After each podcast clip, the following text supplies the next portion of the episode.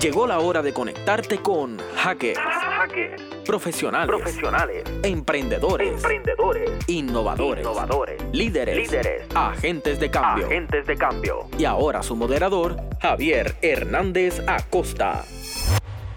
Saludos, eh, bienvenidos a otra edición de Hackers, aquí desde la Universidad del Sagrado Corazón, eh, específicamente desde radioactiva, eh, pr.com y de sagrado.tv, donde pueden encontrar eh, y, a través de los cuales se transmite este programa de entrevistas, que como hemos mencionado va orientado a, compartir y a conocer perfiles de, personas que de alguna manera están generando cambios en, estructuras sociales, económicas, políticas, culturales, eh, y que son tan importantes para el país, sobre todo en estos últimos meses, que también ha sido un- un periodo donde se ha trastocado todo lo que, que- que conocíamos y que se han acelerado unos procesos que ya existían.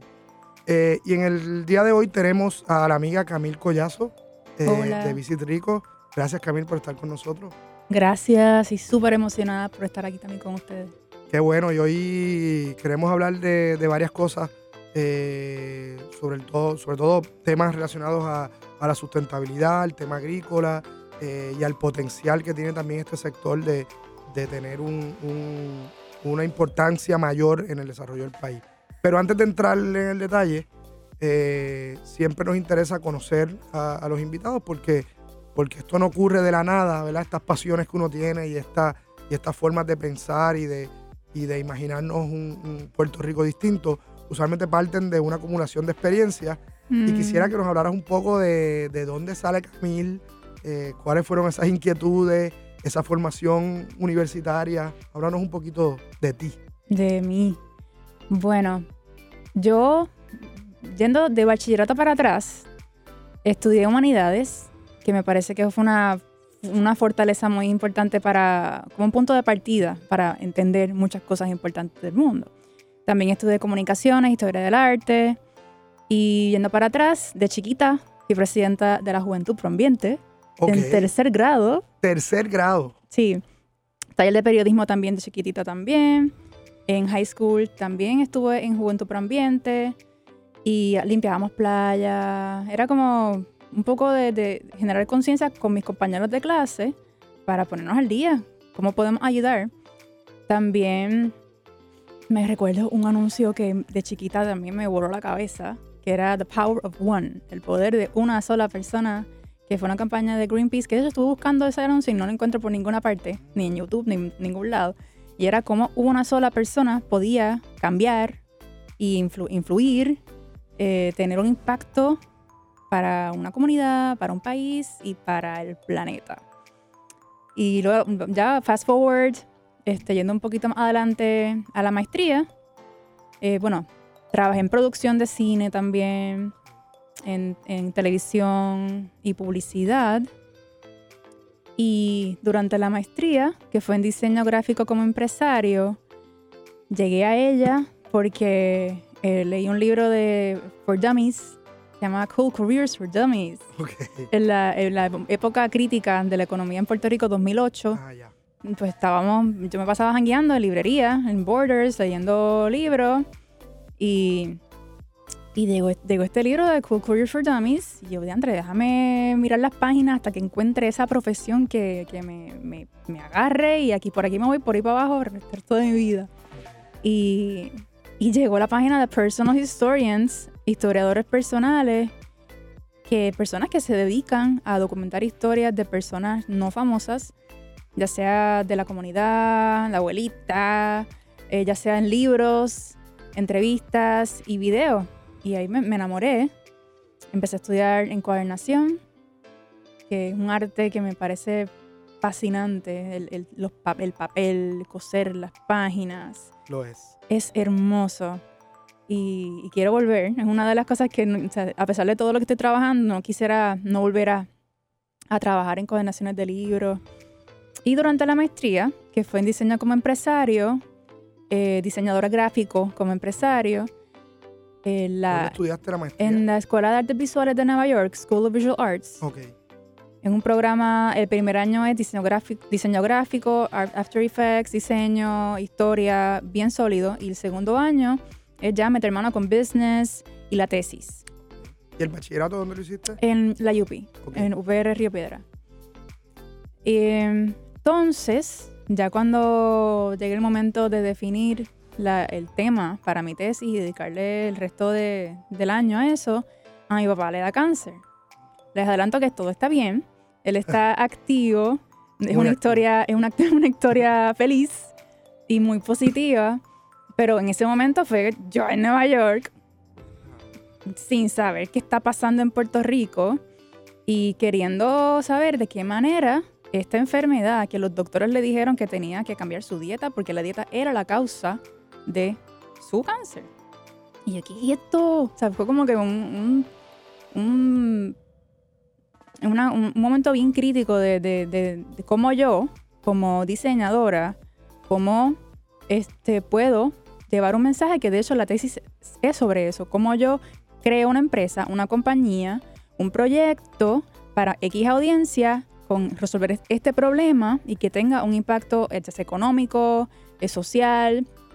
Y así empezó. Un- eh, dentro de las actividades que fui participar allá en Nueva York, fui voluntaria de muchas, muchas cosas. Los recomiendo al 100%.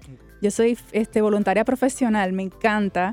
Porque uno puede conocer y llegar a, a las áreas VIP, porque tú eres voluntaria, claro, y estás allí al lado de un montón de gente famosa, un montón de gente con mucha influencia, y tú estás ayudando a que se dé ese eh, foro, ese evento, y puedes hablar de tú a tú con gente bien importante. Entonces, en un fundraiser que tuve en Nueva York, que participé de voluntaria, estaba Ana Lapé, Frances Moore Lapé, que son escritoras de libros muy importantes de agricultura y comida, y estaban subastando experiencias de agroturismo. Y yo, mira que la gente está bien pompeada, están, they're bidding, Wow, están subastando, experiencia. subastando experiencias. Y wow, como que qué chévere, porque Esto era como un fundraising. O Era un fundraiser para- El fin, final, el fin era fundraising. sí, e- ellos hacen fundraisers para diferentes entidades sin fines de lucro. En este caso era Rainforest Alliance. Y, y la gente estaba bien pompeada, subastando, participando de la subasta. Y dentro de mi preocupación era cómo yo llego a educar, sea, sin ser preachy. No, no me gusta, no me gusta ser la, la, la, la loca protestante. Escúchame. Exacto. O sea, no, no, no, no, no. Todo lo contrario. Aquí es la seducción. La seducción es el arma más fuerte del proyecto. Y, y así, de esa manera, el research se fue desarrollando. Vuelvo a Puerto Rico y, y lo lo demás es historia. Déjame, déjame, porque cuando mencionas el tema de tu relación con, con- con la, con la escuela, ya desde la escuela, esta relación con el tema ambiental, eh, esto pasa por algo, o sea, era influencia de maestro, de familia, o sea, ¿cómo uno en tercer grado ya está involucrado en... De chiquita, Sí, pues yo diría que tiene que ver con que me crié entre el campo y la ciudad. Ok. Mucho tiempo en Orocovis. Mi mamá es orocobeña. y me pasaba metida con mis primas en el río, en el campo, eh, y me, me gustaba, me gustaba mucho es- esa, esos momentos donde estábamos en el campo con mi familia. Mi mamá le mete a la, a la agricultura también, ella ok. es jardinera y esa sensibilidad por la tierra la traigo de mi papá y mi mamá, mi papá es de Utuado también, Ah, ok, ok. así que está bastante arraigado. Vamos a hacer una pausa y cuando regresemos hablamos de qué ocurre cuando terminas esa maestría. En breve regresamos con Hackers, Emprendimiento, Innovación, marcando la diferencia. Regresamos a Hackers, profesionales del emprendimiento y la innovación. Bueno, Camil, eh, y, estaba pensando en, en- en cómo se va, que me parece muy interesante cómo se va cocinando ese, esa hoja de ruta y cómo, cómo mezcla eh, el tema académico formal de lo que uno estudia, eh, situaciones familiares que, surgen y que no están planificadas, pero también la influencia de, de, de dónde uno viene, ¿verdad? De lo geográfico eh, y la influencia familiar. Así que, que me parece bien interesante que como muchos casos de, de estos hackers que traemos a, a esta mesa, esas experiencias se van acumulando con, con distintas influencias y, y uno estar ¿verdad? Eh, preparado para, para aceptarla y tomar decisiones en función de, de transformar esas condiciones. como tú que decides entonces involucrarte en este tema eh, y en 2014 terminas tu maestría y regresas a Puerto Rico. Sí, sí. ¿Y qué, qué qué uno dice? O sea, terminé, voy a Puerto Rico a hacer qué, con qué y con quién. ¿Cómo pasa Pues, esto? es- es- ahí está lo que determina una persona de otra, que en Ok. español creo que se llama- es grit en inglés. Ok, Ayúdame a, a la traducción. Grit es como este empuje, está... ok. Sí, empuje, yo creo que, Sí, empuje. una... Sí, lo dejamos como empuje. Porque tenía la opción El de quedar- drive. el drive, quedarme en- Nueva York. eh, de mi grupo de maestría, éramos como un grupo de 20, 22 personas. eh, dos estamos ejecutando la, la tesis, dos. Ajá. Porque todos pudieron también continuado o quedarse en Nueva York, trabajando un estudio, desarrollando su este, eh, experiencia en diseño. Para mí fue bastante fácil querer volver, porque siempre quise volver. Antes de la, antes de la tesis, yo siempre, mi plan era volver a Puerto Rico para, no sabía qué, en qué todavía, pero poner en función lo que aprendí. Y según ya, ya que tenía este bebé, este proyecto que, que me enamoré, mi, mi clase también se enamoró, y que cuándo está, quiero ir a Puerto Rico, quiero, que quiero verlo. Eh, y yo, pues vamos, voy a hacerlo, voy a hacerlo. Tan, llegué a Puerto Rico eh, en junio y ya empecé a conectar con los agricultores, que de hecho ya durante la, la, eh, preparación de la tesis, el research, entrevistas, hubo muchas entrevistas a personas bien importantes en Puerto Rico, visitar proyectos, a la vuelta a Puerto Rico, visitar Ujú. proyectos, conectar con personas con, con quien ya había eh, hablado por teléfono y, y ver cuán viable era este proyecto. Porque una cosa tú es tenerlo en papel y tenerlo en la presentación, qué bonito, pero la otra es ponerlo en práctica para encontrar dónde están los cabos y si en verdad es efectivo o útil. ¿Y cómo tú habías definido la misión de este proyecto? O sea, ¿qué, qué tú buscabas? Pues la misión del proyecto era eh, inyectar fondos a la, agri- a la agricultura, como diversificar las fuentes de ingreso de los agricultores a través de el agroturismo. Ese era el, el core, la- la- lo- el más importante del proyecto, presentar diferentes opciones de fincas eh, a lo largo de toda la isla, porque cada una tiene su particular especialidad y que con el conocimiento que estas personas tienen, tienen mucho conocimiento, puedan recibir visitantes para diversificar sus fuentes de ingreso. Claro. Ese era como que el core. Déjame hacer, y, y- y vamos a entrar en- y entramos en el detalle de, de Visit Rico, pero tú acabas de decir algo bien importante porque aquí hay un tema de, de agricultura como industria. Hay un tema de salud, ¿verdad? Que, que viene también con, con la experiencia de tu papá. Pero hay un tema también de sustentabilidad económica para que esto siga pasando. O sea, un agricultor, cuando tú hablas de que tu misión es diversificar los ingresos de un agricultor, pues obviamente esto está atado a que pueda seguir siendo agricultor y que pueda seguir contribuyendo a, un tema que es multidimensional porque tiene que ver con autosuficiencia alimentaria, tiene que ver con desarrollo económico, tiene que ver con desarrollo local.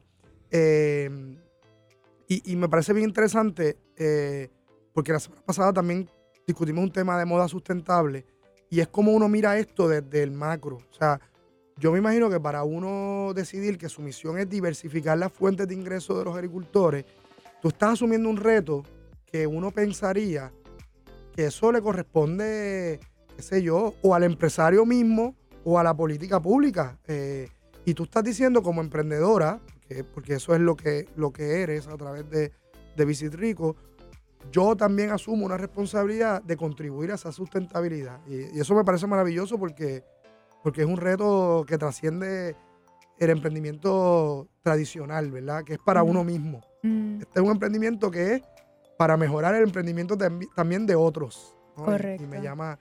Y, y- y entonces, ¿cómo se van esos primeros pasos de Visit Rico? Pues te mencioné agricultor, ese es como que un po- el punto de partida. Y de allá a acá yo he oído muchísimo también en, cu- en cuanto al desarrollo de, de DC Rico, que nos consideramos como una pega también. Una pega en, en el sentido de que al entender el, el círculo completo de la- esa diversificación de fuentes de ingreso, al llamarlo como agroturismo, estamos hablando de múltiples eh, segmentos o jugadores o personas, Claro. ya sean los agricultores, los visitantes que son consumidores, que si se enamoran del proyecto, se enamoran de los mercados agrícolas, se enamoran de los restaurantes a quienes compran local, ahí hay otra salida de la, de, de la parte educativa.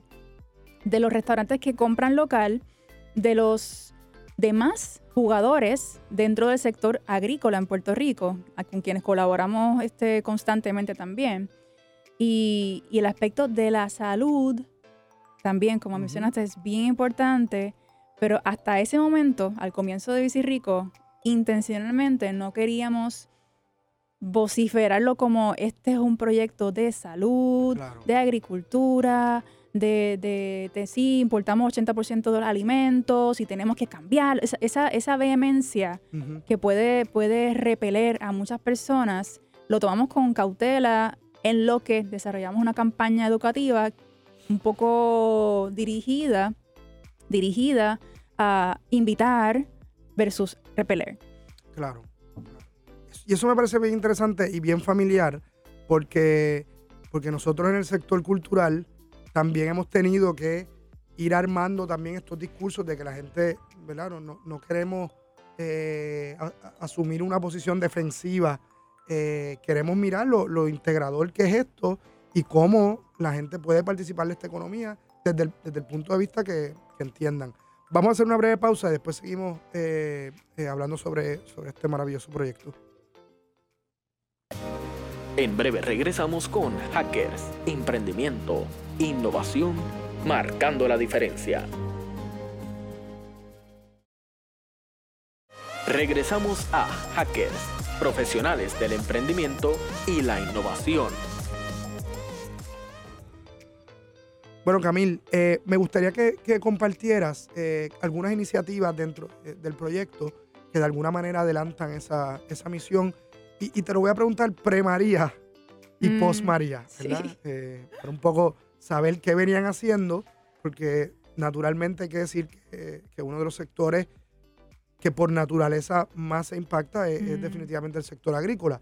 Así que si, su- si ustedes están trabajando con el tema de sustentabilidad eh, económica de esos de ese sector eh, industrial, imagínate, ¿verdad? Ahora. Así que pre y post. Mm, Bueno, pre, nosotros somos como matchmakers, como. Cupido casi. Donde preparamos a los agricultores como intérpretes. Eso significa que puedan entender claramente el mensaje que quieren llevar a un público, educar a más personas, porque eh, tú sabes, el- ellos saben tanto cómo lo digieren para la audiencia correcta. Si tienes estudiantes, si tienes grupos mayores, si tienes eh, eh, personas bien conocedoras del tema versus quienes no son tan conocedoras del tema, es ese, esa base para que ellos puedan comunicarse mejor. Les, eh, como, como te hablé de Cupido, invitábamos a personas que nos encontraban por las redes sociales, que es nuestro, nuestro medio más fuerte de, de comunicación, las redes sociales. Mira, hay tal actividad en tal finca, este es el precio, bien módico, sumamente módico, solamente cubría lo- lo- los gastos de la actividad. Hay lección que estamos ahora aprendiendo de que tenemos que ser sustentables bici rico, porque queremos Claro. ser sustentables a los agricultores. Eso es parte de crítica que estamos atendiendo eh, según aprendemos los también. dos niveles. Correcto. Entonces, también invitamos a una persona que enamora también, pensando en, en diferentes personas que son catchy, que tienen esa, Ujú. esa fibra de atraer, atracción, que son los chefs. Y traíamos a Natalia Vallejo, es nuestra chef oficial. Ella estuvo en Finca, ahora Finca Cerro por María. Y, y preparamos con el agricultor o la agricultora recorridos educativos en su proyecto. Los, los visitantes podían aprender sobre la siembra, sobre algún taller educativo. Y concluíamos con un almuerzo o una cena elaborada con productos locales que, que compartíamos. Mira, esto es de esta finca, de esta finca, de esta finca, de esta finca. Puedes encontrarlo en tal mercado agrícola, en tal restaurante. Les dábamos como una, un kit de herramientas para que estando allí se, se enamoraban del proyecto, pero saliendo de la finca podían continuar como este ripple effect, esta, esta gotita de que puedan, mira, estuve en esta finca, aprendí esto, tienes que ir allá, acompáñame al mercado agrícola. Es esa, esa apertura, ese es eh, el proyecto de interpretación es uno, conexión educativa con las mesas de campo es el que te describí ahora, y el tercero era la, esta red interdisciplinaria de proyectos de turismo sostenible y agrícola para estar al día y colaborar. Esos tres. Genial. Y, y me vienen a la mente dos palabras, de, de- dos conceptos. O sea, el de articulación, o sea, el, el Visit Rico como articulador de, de una industria eh, y de una cadena de valor bien, bien amplia. eh, y, y como catalizador también de unas nuevas economías. Eh, María, 20 de septiembre 2017. ¿Qué, qué, ¿Cómo esto provoca un cambio en, en- lo que, o no, en lo que viene haciendo Visit Rico? Sí, con María fue, fue bien intenso nuestra respuesta. Cuatro días después de María, que fue cuando pudimos conectar con el equipo, parte de, de ellos vivían cerca de Viejo San Juan, yo vivía en Cupey, por lo que movilizarme cuatro días después, y donde estábamos en las oficinas del colaboratorio, allí internet, agua, luz, eh, por lo que fue un- un- una comodidad que nos permitió hacer algo increíble. Nosotros pudimos decidir rápidamente atender a, a de qué manera, si lo que veíamos a nuestro alrededor era est- esta devastación total en nuestros núcleos cercanos, porque claro, no, no se puede llegar muy lejos tampoco. Si esto está reproducido en todo Puerto Rico, según dice la radio, esto está terrible. Wow. Y esto puede ser bien perjudicial para la industria a quien queremos ayudar y hemos estado ayudando, la agricultura. O sea, porque hubo esta, esta, esta renacimiento, este renacer de la agri- agricultura con jóvenes que estaban metiéndole, a- volviendo al campo y, y nos asustó muchísimo, nos friqueó. Por lo que hicimos un- un- una ecuación de cuántos agricultores de quienes, quienes conocemos a través de cinco mercados agrícolas con quienes colaboramos, ellos, esa suma que daba eh, 100, 100, 100 est- individuos entre agricultores y elaboradores artesanales. Que esas son las personas que, por ejemplo, te hacen el queso, te hacen el yogur, te hacen este, artesanías, que componen la totalidad de un mercado agrícola, como lo que ellos, eh, suponiendo que María no sucedió, cuánto ellos tuviesen como ingreso sábado, sábado, sábado, sábado, domingo, domingo. E- e- ese, ese, ese número nos llegó a un- a total de 450 mil dólares.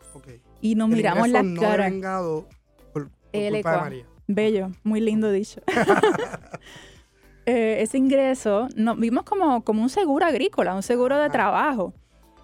Ese, ese número nos, nos, nos asustó, un poquito, ya rayos, son un montón de chavos, porque Vicirico, nosotros, a pesar de que somos sin fines de lucro, nos hemos comportado como un social enterprise. No nos gusta ni, ni fundraise, ni pedir, queremos dar y tú con lo que, el servicio que estamos dando, tú quieres aportar esa cantidad, ¿no?